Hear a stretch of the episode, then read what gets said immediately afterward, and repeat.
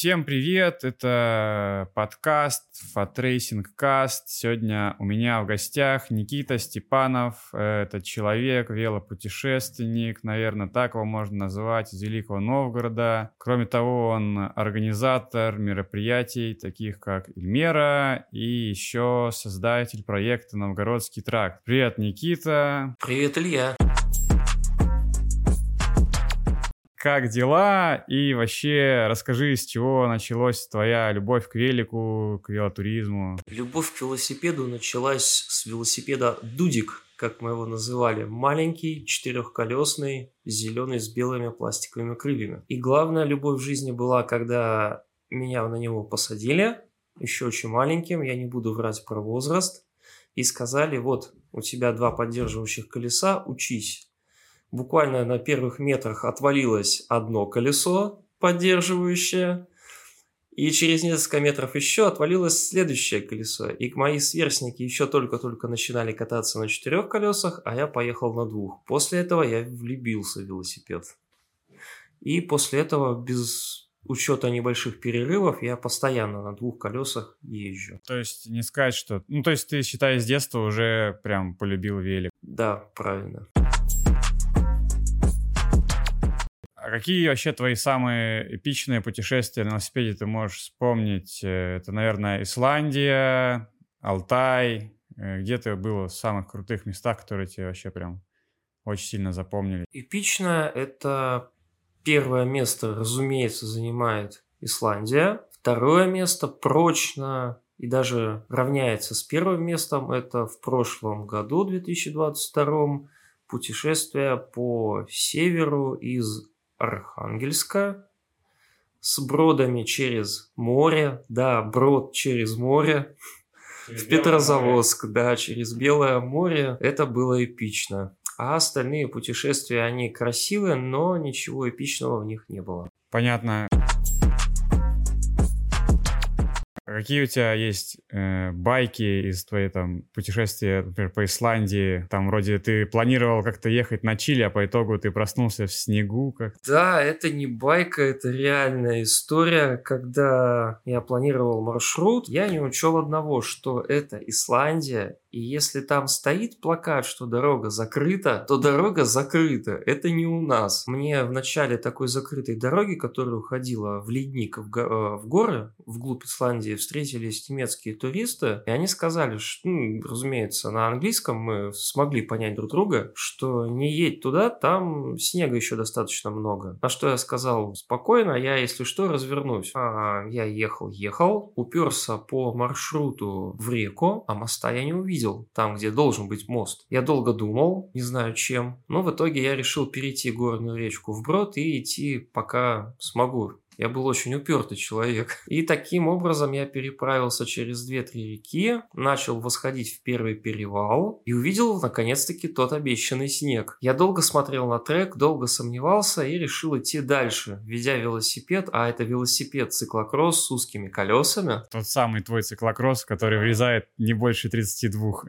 миллиметров. И я его вел руками в одну сторону практически 30 километров по снегу, много снега, много... Какая там температура была? Температура Около плюс? Плюсовая, да, плюс 10, плюс 15. И в один момент я вышел на бесконечное снежное поле, окруженное горами, поставил палатку, потому что я устал так, что я даже не смог поесть нормально и пытался уснуть. Температура ночью, разумеется, упала в хороший минус. А я кое-как переждал ночь и, долго собираясь с мыслями, понял, что я не знаю, когда закончится снег. И еще одну такую ночевку я не вытянул физически, и пришло решение, что надо возвращаться. И за один день я прошел, где-то замерял, у меня тогда там не было возможности писать трек, практически 40 километров я прошел пешком. И по снегу, да? Да, ведя велосипед. Я вышел вечером, прошел последний брод, э, выбрался на берег реки и просто лег. Начал кое-как ставить палатку, и в этот момент налетел ужасный порыв ветра, и у меня эту палатку вырвало из рук и понесло по бесконечной равнине. Хорошо я на остатки сил рванул, цепанул эту палатку и смог ее закрепить, поставить. И буквально после того, как я залез в палатку, начал готовить себе ужин, пошел дождь. Этот дождь шел часов 12 или 13, не прекращаясь. И на следующее утро, когда я вылез из палатки и посмотрел на ту речку, которую я смог вечером перейти вброд, она разлилась, ну, раз в пять. И я думаю, что в этот день я бы ее не перешел банально. Кирилл Иванов говорит, что ты только недавно себе пенку купил, то есть ты тогда еще и без пенки спал, небось. Ну, ты, конечно, отмороженный тип. А ты вообще задумывался там, что, не знаю, я там помереть могу, ну, что вот тут такая дичь, что прям, ну, не знаю, у тебя были какие-то мысли о смерти в это время? Нет. Не было? У меня была единственная мысль, когда я видел вверху пролетающие самолеты по международным линиям, там очень хорошо их видно, возвышенность. Э, заберите меня отсюда. Блин, круто. А насчет э, вот э, поездки прошлогодней, какие там вообще интересные были истории, не знаю, как это в подробностях, если хочешь что-то рассказать, тоже там, не знаю, как в брод шел там. У тебя с собой же не было э, по крафту никакого, ну не по крафту, а лодки там никакой ты же не брал, да? Там вся эпичность похода заключается в том, то, что я езжу в одиночку. Три главных момента вот этой поездки из Архангельска в Петрозаводск. Первое, то, что я практически не знал части маршрута, а про нее нет конкретной информации, есть разрозненные отчеты разных годов и зачастую не велосипедистов, а любителей мотоциклов, внедорожной езды, и многое для меня было абсолютно неизвестно. Первая эпичность – это преодоление Белого моря вброд во время отлива. Надо было подогнать по времени отливов, успеть перейти вдоль берега, потому что на протяжении 7-8 километров дорог никаких ни лесных, ни грунтовых нет, и там идет приморская Приморское болото. То есть один вариант движения по дну, когда оно оголяется во время отлива. Это сложно описать словами, тот простор, тот адреналин, который ты чувствуешь, а, проходя этим маршрутом, особенно в одиночку. Очень было два опасных момента, когда надо преодолевать реки во время отлива, которые впадают в море. Их русловая часть, она не заканчивается там, где берег моря, а идет глубоко в море. И казалось бы, ты подходишь, ты не видишь реки, а несется мутный поток непонятный. Вроде бы ширина там 5-10 метров, а страшно перейти, потому что велик шанс, и я читал отчеты, говорят, что трактор может заехать туда, и его затягивают буквально за 5-10 минут. Меня там спасать некому, и искать тоже будет некому. В итоге приходилось возвращаться к берегу и переходить эти русловые части у берега. А там это вообще не страшно, ну, ноги замочишь и все. Вторая эпичность это было перейти реку Неминга. Резко испортилась погода, пошел сильный дождь и ветер со стороны моря. То есть э, ветер, нагон очень влияет на уровень отлива реки. Так как у меня не было точной информации по броду, э, я сидел в определенной точке, она была отмечена там шестами почему-то, и ждал, когда же появится брод. Я ждал, ждал, под ветром, холодом, мне было нигде не укрыться, и мне постоянно приходилось мониторить ситуацию на реке. В какой-то момент меня это очень начало угнетать, и я решил идти в разведку. Разведка, вода не уходит, очень глубоко, но поставлены же метки, что здесь брод. Я думаю, может быть, подождать. Еще подождал и решил надуть у меня спальный коврик. У него достаточно хорошая грузоподъемность. Можно было за две ходки переправить и велосипед, и вещи. Надул коврик, взял шест с собой, и пошел по вот этому намеченному месту брода. Я чувствую глубже, глубже. До берега уже противоположного остается метров 5 и резко уходит дно из-под ног я теряю опору, а я шел... Это вот непростительная глупость, которую вообще нельзя совершать. Ее может совершить только очень глупый человек. Я так не думал про себя раньше. Я пошел в части одежды. Даже несмотря на то, что это велосипедная одежда, она намокла и начала меня тянуть вниз. И когда показывают кадры, вот в фильмах, в американских особенно любят, вот человек так глазами смотрит, на воздух из-под воды смотрит. Вот я видел эти кадры. А, то есть ты прям погрузился? Да, я где-то на полметра ушел под воду, но как-то успел оттолкнуть, во-первых, шест, он начал мешать. Другой рукой я оттолкнул в правильную сторону плотик свой с вещами, и он начал уплывать туда, где более высокий уровень дна. И потихоньку на каких-то сверхчеловеческих усилиях я выплыл, доплыл до приемлемого уровня, встал ногами на дно, выполз и без каких-либо потерь выполз на берег.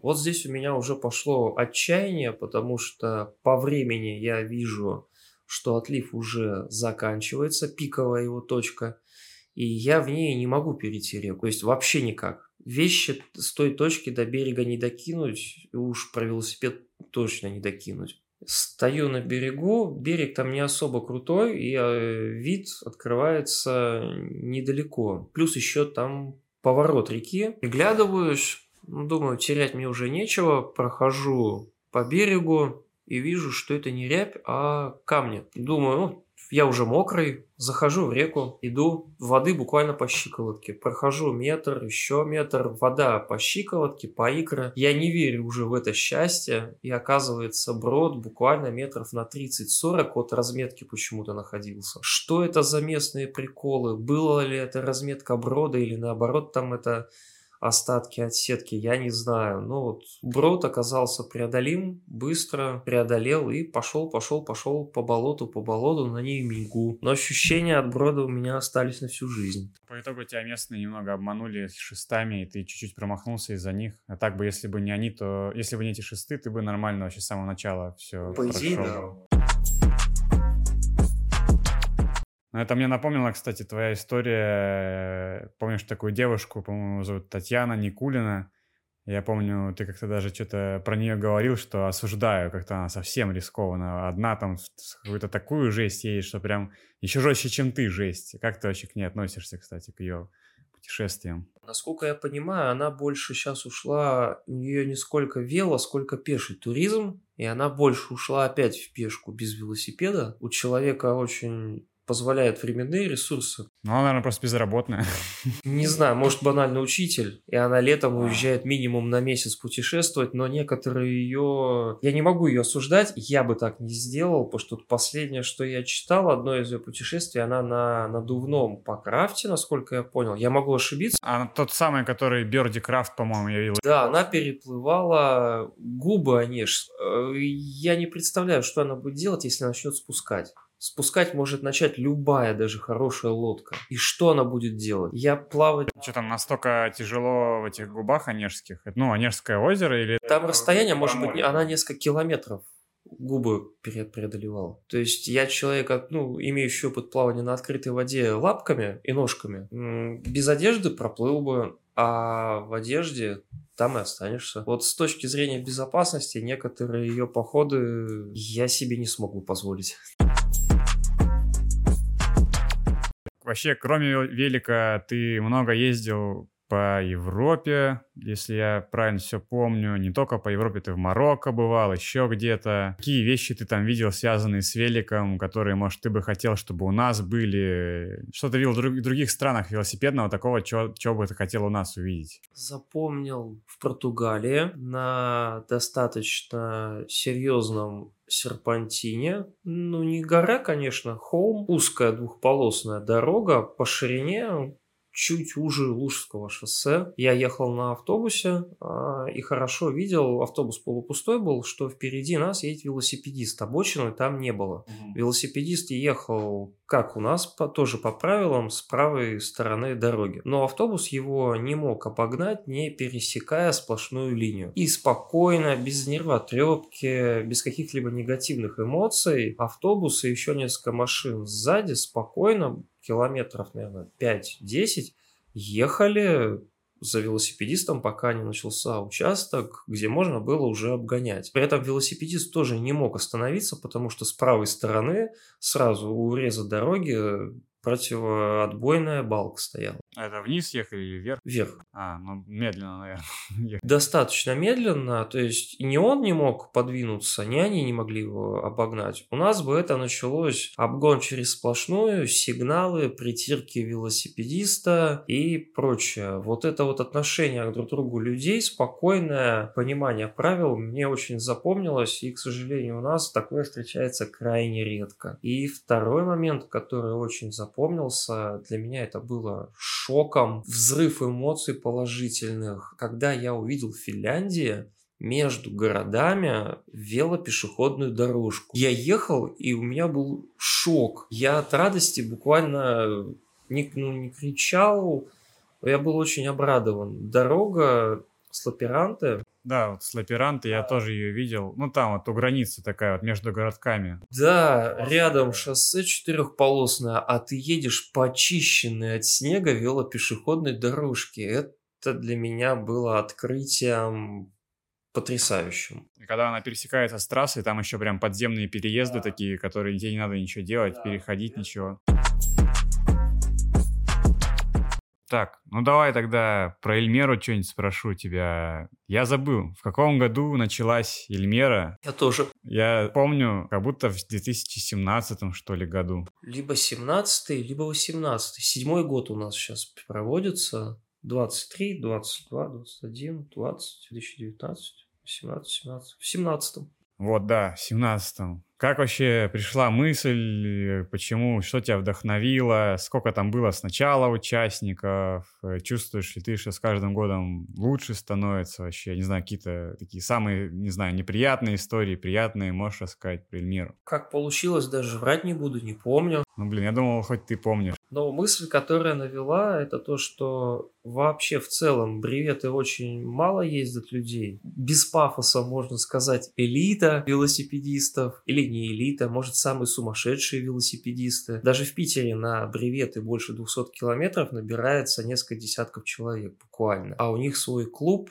много лет уже действует. И мне захотелось, видимо, частичку вот этого бреветного донести до Новгорода и до велосипедистов, которые у нас в Новгороде есть. При том, что, насколько я знаю, подавляющая часть э, людей начинают Ильмерой бреветом и им и заканчивают. То есть за, задуматься и проехать больше достаточно сложный процесс.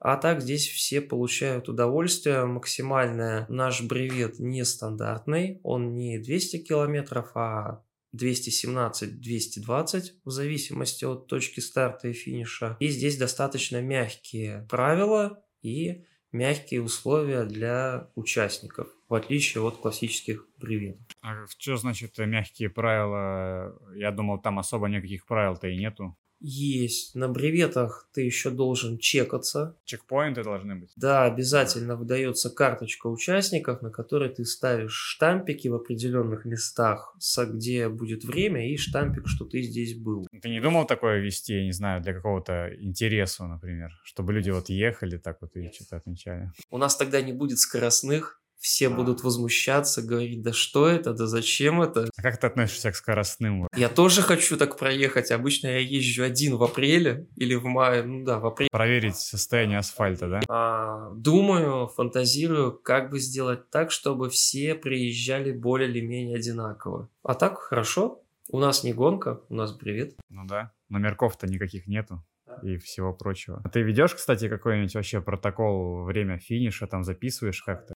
Конечно, уже протокол. Мы он финишировали в субботу, он уже опубликован. Я еще просто не смотрел, надо посмотреть. Обязательно все там, кто слушает, подписчики, заходите по ссылке, изучайте. Те, кто из Новгорода, приезжайте. 200 километров это уже, я считаю, для велосипедиста это база проехать. 220. 220 это база как бы. И в целом очень круто, что что за эти вот 7 э, лет, или сколько их там прошло, количество участников выросло до 60 в этом году. Ну, зарегистрировалось больше 50, но традиционно участвовало меньше. На удивление, 48 человек – это рекорд. Из 48 финишировали в лимит времени все 48 человек. Вот это прям рекордный год. Да. Потому что обычно это либо кто-то спекается на жаре, да. либо кто-то раскладывается. Блин, ну это очень много, 48 человек, а из них новгородских это все или как? В этом году? Нет, у нас постоянные гости из Карелии теперь есть. Они mm-hmm. уже второй год участвуют. Насколько я понял, для меня не особо принципиально, чтобы люди указывали город, откуда они приезжают. Собирались приехать из Тихвина. У них, к сожалению, не получилось по работе. Были люди из Малой Вишеры, из Боровичей э, и из Санкт-Петербурга. Это вот точно. Ну, большая часть, наверное, все-таки из Новгорода. Ну, человек 30, наверное, да, это из Новгорода. Больше даже, да. И меня радует то, что здесь объединяется велотусовка, беговая тусовка и тусовка триатлонистов. Да, это реально прикольно, что это такое какое-то всех объединяющее мероприятие. И я вообще вот радуюсь, когда на него смотрю. Хоть сам маршрут меня, может, уже и не радует. Меня тоже. Особенно в этом году, потому что в этом году я практически два раза его уже проехал. Ну, второй раз практически его тоже проехал. Столько раз в году он уже начинает немножко надоедать. Но круто, что люди приезжают.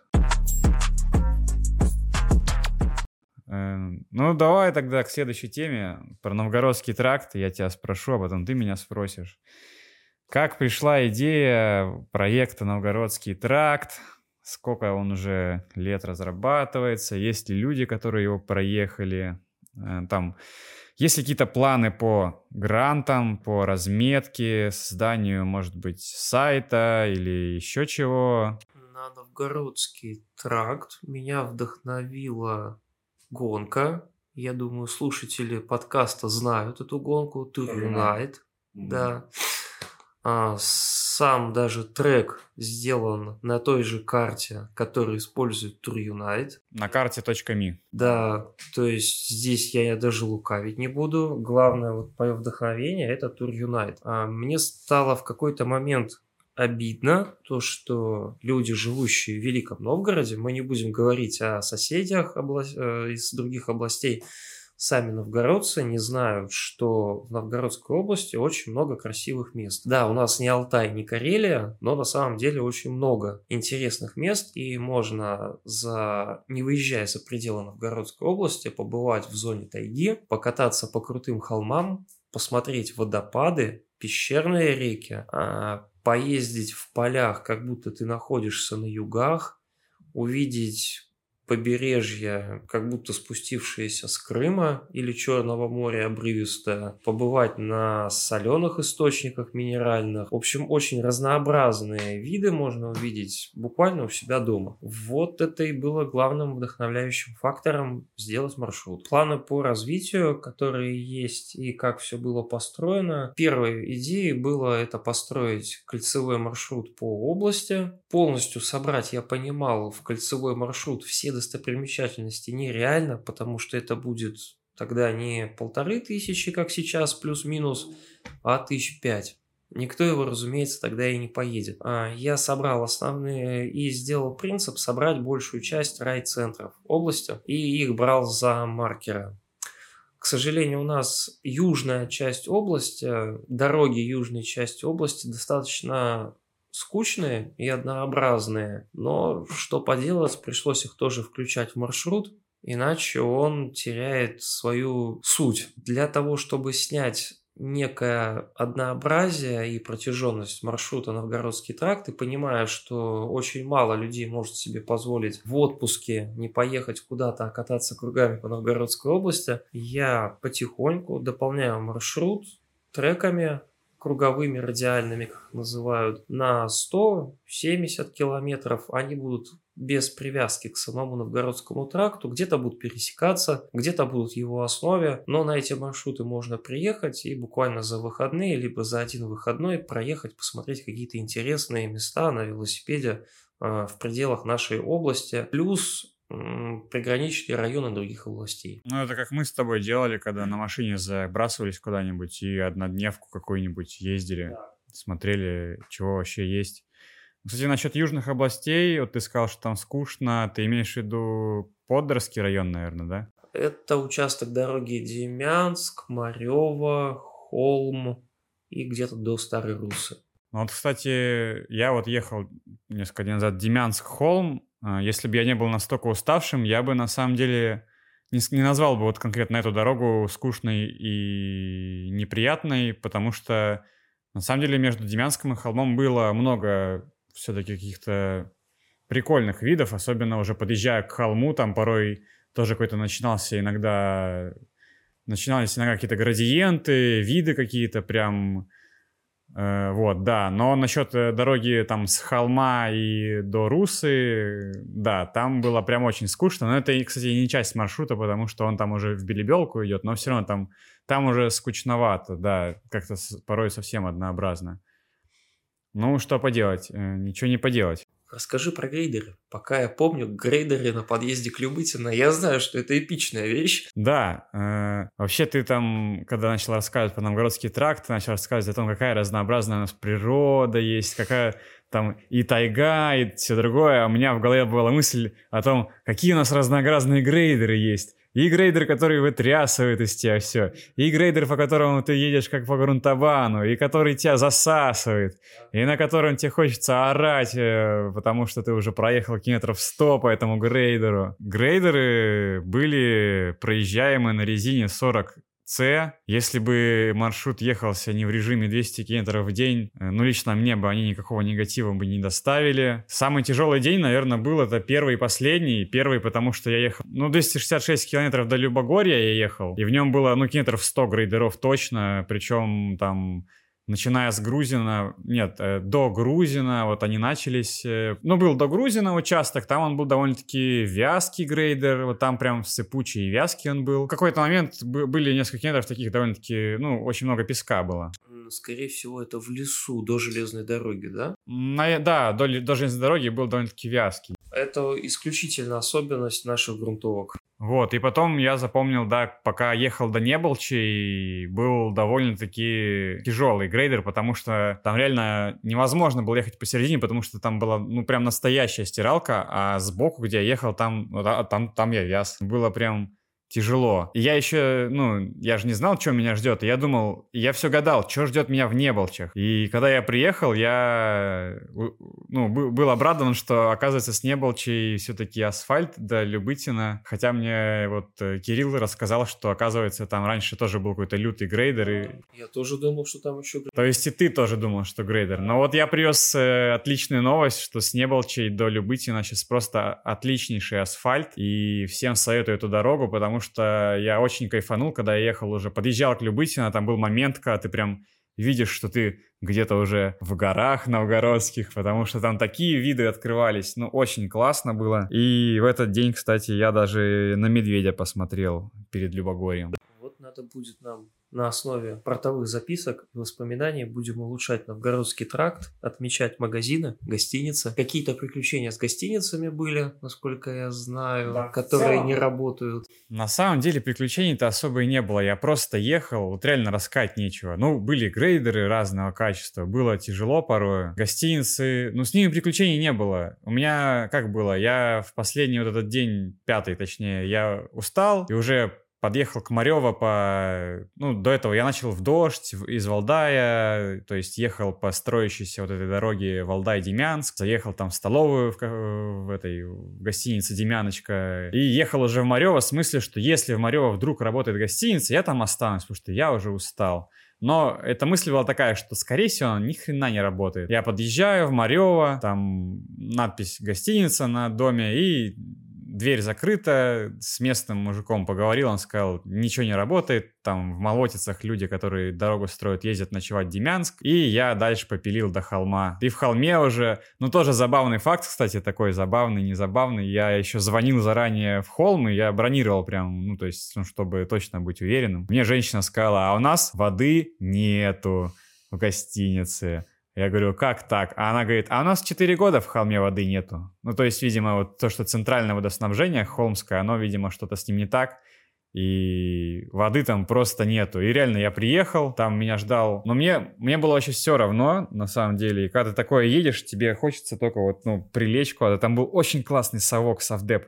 Я вот туда даже приехал на машине, чтобы переночевать в этой гостинице, чтобы вот прям вот, ну, насладиться вот этим вот, ну, атмосферой такой. За 1200 рублей ты получаешь прям поход в музей совкового такого вот гостиницы. Там И... С вафельными полотенцами? Ну, полотенца не помню насчет вафельных, но в целом, ну, просто ты приходишь на советские какие-то диванчики, шкафчик, прям столик. Ну, я фотку скидывал, не знаю, или покажу тебе потом. Было прикольно, и главное, что я после этого дня очень сильно устал, просто лег и вырубился. И, ну, и мне даже было в пофигу, что я не мог помыться, мне что-то даже не до этого было, я уже что-то, на самом деле, спустя 5 дней по 200 километров я как-то совсем уже исчерпал ресурс, и шестой день я до Русы 100 километров ехал уже на каких-то там, на парах, короче, ехал как-то медленно. Мы хотели тебя захватить на Эльмере, но долго ехал. Ну да, получилось, что я немножко опоздал, и пришлось ехать на такси, потратиться, в общем. Ну и да, есть там претензии к треку, который надо обновить, но это решаемый вопрос. И главное, моя претензия, что мне не понравилось, так это дорога с Боровичей до Акуловки и до Крестец. Ну, с Боровичей до Акуловки она в целом нормальная, но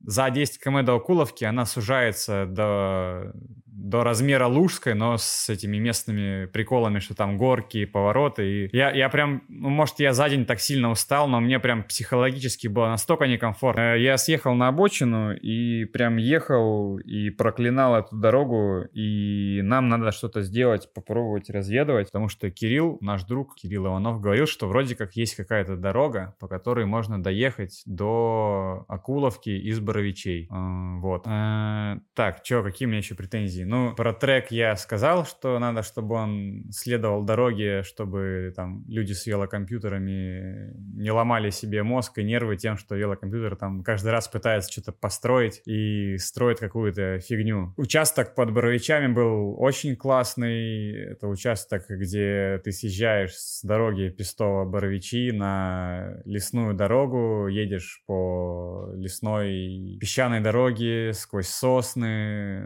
Ну, не зря я ехал, тоже разведал то, что там тропинки не существует до деревни, забыл там ее название. Но благо дорога как бы есть. А вот по замечанию Боровича Акуловка сразу могу сказать. Что без вариантов или есть что-то? Вариант есть, тут даже не надо фантазировать. Я просто не хотел изначально м, пользоваться чужими наработками, но, видимо, придется. Это по части того же Тур Юнайта. То есть это Тур Юнайт там есть такой? Да, есть у них сегмент, который идет через Кулотина, через Котово, если я не ошибаюсь, в стороне от дороги. Это будет дополнительный крюк, но зато тихо и спокойно. А там это тихо спокойно не выливается в то, что надо пешком идти? Нет, асфальт. А. Асфальт и хорошие грунтовки. И дорога, там можно сделать выход на дорогу Боровичи-Любытина, если я не ошибаюсь. Ну, реально, дорога Боровичи-Акуловка сильно ломает кайф, особенно ее вот эта часть, где она прям совсем сужается. Да, это поправ... поправимо. А в целом, в целом интересный опыт тоже этого кредит-карт туринга и как раз-таки поездки в режиме Тур Юнайта, чего у меня никогда не было. Удобно, что я просто из Новгорода взял, стартанул и поехал прямо из дома, считай, и приехал тоже домой, если не считать того, что я из Руса как-то телепортировался. Тоже удобно и прикольно. Отели у нас есть в райцентрах, но, конечно, есть проблема того, что не во всех отелях э, есть возможность как-то купить себе одноместный номер и заплатить за одного человека, и несколько раз я платил как за двоих, за двухместный номер. Это, конечно, по карману бьет ничего так. Вот в райцентрах есть столовки, я заезжал даже не только в какие-то кафе, но и прям в такие столовки-столовки, в которых ты тоже как небольшая экскурсия в какой-то Советский Союз. Алюминиевые ложки. Алюминиевые ложки, ты платишь типа на кассе, приходишь в окно выдачи, где там тетенька там прямо, ты видишь там. Э, да, такое было в Демянске и такое было в Хвойной. Вот, такие столовки, я помню, в Демянске, Хвойной. Ну, а в Боровичах я в Антонио заехал. Угу. Съел там пиццу, и, кстати, довольно-таки быстро меня покормили, на самом деле. Я думал, вдруг тут сейчас буду ждать, но нет, я в целом приехал и очень быстро там съел пиццу и поехал дальше. Пицца и велосипед – это очень совместимые вещи, они обе и у того, и у того круглые части. Ну да, и пицца, что там в ней, вот эти углеводы, тесто, да там все, что надо, я думаю, есть. Угу. Ну, вот все, что касается Новгородского тракта, мне реально особо ничего интересного рассказать нечего. Потому что ехать надо было в формате велопутешествия. Ну вот у меня была давняя мечта поехать в формате вот такого типа не до ралли какого-то. Был опыт интересный, не знаю, что-то про себя узнал, про какие-то свои там, может, ресурсы, границы. Вот, а так, ну да, конечно, всем, всем совет. Если бы ехал по 100 километров в день, ну, был бы вообще чистый кайф, я думаю, потому что виды классные и вообще классно, классный маршрут. Подходит, чтобы отдохнуть и убиться. Ну да, как, как мы любим. А вообще планы на этот год у тебя по туризму, велосипеду и, может, там какие-то еще более дальние планы тоже какие-то, или мечты даже там куда-то съездить, можешь рассказать? В планах ближайших самых попробовать убиться слегка в Карелии. Небольшой отпуск будет краткосрочный, недельный, чуть более долгосрочных мечтах, планах. Куда-нибудь в горы на велосипеде, но ввиду некоторых событий, некоторых составляющих, это пока только планы. Жаба такая пупырчатая, душит меня, и когда ты видишь цену на перелет, приплюсовываешь туда где-то половину цены за провоз велосипеда, как-то желание ехать отпадает. А какие варианты, кстати, в, го- про- ну, про- э, в горы ты рассматривал? Ну, кроме Алтая, вот, ну, в России, например, у нас что есть? Алтай, Краснодарский край и все на этом, или еще где-то такое-то можно, если про Россию говорить? Если не низкие горы, в зависимости от того, что ты хочешь. Есть уральские горы, они достаточно гладкие, но там тоже красиво. Ну, меня пока Урал тянет, я уже несколько лет туда маршруты прикидываю, но не настолько меня впечатляют уральские горы Хибина. В Хибинах можно хорошо накушаться, да, по полной. А, можно уехать в Саяны, это за Алтаем в ту сторону. Сейчас я рассматриваю вариант частично по Монголии проехать в предгорьях, То есть иногда заезжать в горы, иногда просто там... по степи, по пустыне, да, погулять. Плюс рассматривал вариант э, Восток, это Ташкент, Бухара. О, в Ташкенте я, кстати, был, там рядом такие горы высокие, классные. Да, но все это убивает два момента. Это затраты и время. Зачастую для того, чтобы нормально куда-то уехать, банально получается, что вот отпуск у тебя начинается вечером в пятницу, а можно взять билеты или вообще рейсы есть а, в понедельник или вторник следующий. Например, для меня, у которого отпуск две недели, это критично. То есть практически у тебя минус 4 дня из отпуска уже уходит. А самая такая мечта, пока и даже в ближайших планах не, ос- не осуществима, это Памирский тракт проехать. Памирский тракт? Да, это тоже Восток, на границе с... Часть там маршрута идет по границе с Афганистаном. А, Любимые наши окончания Стан, очень высоко, это там 3000-4000 метров. Безлюдье, горы, горы и чистое небо. Вот Памирский тракт. Это по Центральной Азии, вот там. Да, на границах. Это вот главная мечта, но которая недостижима. Так вообще ты следишь за какими-то, может, ultradistance гонками? Сейчас вот э, в Армении устраивают, не знаю, слышал вообще или нет. Э, Тур Юнайт, кстати, не знаю, там читал, может, какие-то отчеты. Ты, ты, кстати, вообще ездил по частям Тур Юнайта прям практически, да, вот в Карелии. Да, ездил по Тур Юнайту, еще ездил, когда это не было мейнстримом, когда еще не было Тур Юнайт. Когда еще не было Тур Юнайта, ты уже е- Да, я уже ездил по рыбачьему, было дело, а, ездил по треку Тур Юнайта в Карелии, он карельс, по карельскому сегменту, притом два раза. То есть, да, за гонками практически не слежу, читаю иногда только отзывы и какие-то интервью по ультрадистанс. Пока не нахожу для себя мотивации, особенно следить за этими гонками, так как для меня они не представляют э, интереса в настоящее время. А у тебя, кстати, была мысль какая-нибудь самому проехать один из родительных стартов Тур Юнайта? Была, но опять же все упирается во время. Могу признаться, что прямо завистью это плохое чувство, но я не стесняюсь сказать, что я с жуткой завистью следил, как в том году, а, к сожалению, сейчас не скажу, но один из участников проехал полностью тур Юнайт с юга на север. У него как раз на, можно посмотреть в группе ВКонтакте, будет скоро глобальное интервью, как он это ехал. И вот это я следил за всеми отчетами, которые публиковались в Тур Юнайте. Мне это прямо было и приятно, и больно. Я понимаю, что я такого себе позволить не могу в принципе. И потому что большая часть сегментов Тур Юнайтов, которые интересны мне, за две недели ты не проедешь. А какие интересны тебе? Самый северный, это который с заходом в Хибины. Я долго на него смотрел, но по времени заброски вообще никак не получается его проехать. Ну да, пока там доедешь до этого мыса немецкого. Да. На паровозе там, на машине там потом еще, наверное, да. Плюс надо хотя бы несколько дней после такого отдыха, перед тем, как появляться на работу, надо отдохнуть, и получается, что вообще никак. Отпуск после отпуска. Да, и южный сегмент очень интересен. Но опять же, сейчас южный сегмент я бы сам уже не поехал. Южный сегмент, ты что, по Крыму? Да, с Крыма. Ну, там Крым-то интересный, но там после Крыма вообще там какой-то скучный, а потом какие-то еще там пустыни непонятные.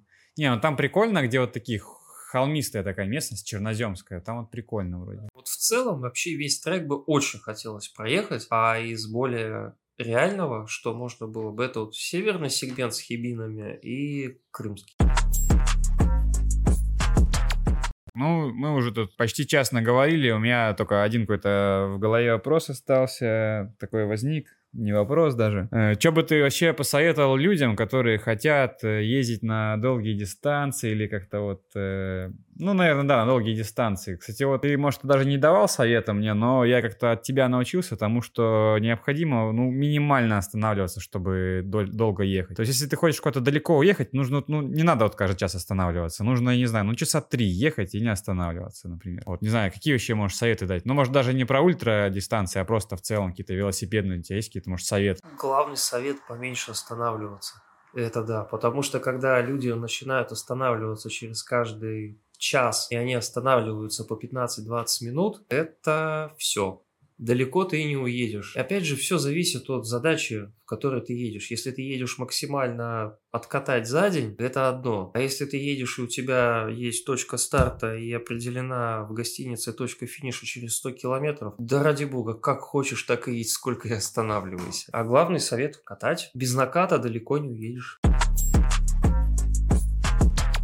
Ой, я еще вспомнил вопрос. Как у тебя сейчас? Ты перешел на байкпакинг, у тебя спереди две сумочки сейчас, да, обычно как вообще выглядит? Сейчас я в основном на МТБ езжу, на Ну, руле. М? На А, на руле руле? сумка, да, на рульный баул. А, сзади подсидельная сумка, а, внутри рамка. Притом она практически самопальная, можно сказать. Это не внутрирамная нормальная сумка, а внутрирамная сумка из-под аккумулятора для электровелосипедов. А, то есть ты купил какую-то такую сумку? 500 рублей, но она отлично вмещает очень много всего необходимого мне. Подходит, и пока я ее менять не собираюсь. И две кормушки. Окей.